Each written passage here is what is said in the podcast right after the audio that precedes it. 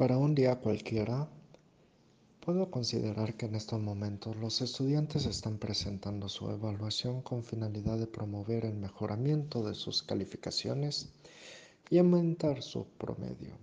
Además, ha sido un grupo bueno y que al menos que mejore como maestro, me ha gustado el incremento de la calidad de la clase.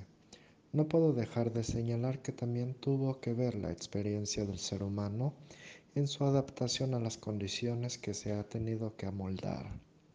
Me refiero a la causa de trabajar bajo la modalidad de distancia, con los retos de las precariedades.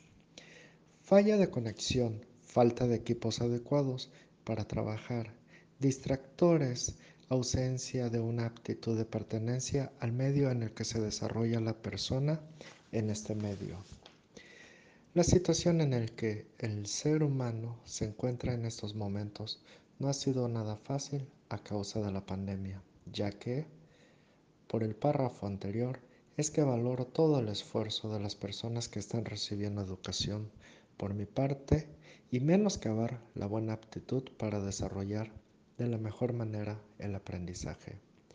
Como comentario final, hago una autoevaluación en el que agradezco infinitamente a mi conciencia que me ha permitido aprender de mí mismo en estas últimas semanas. Ya se aproxima la campaña de vacunación. Vamos a ver cómo resulta esta siguiente etapa.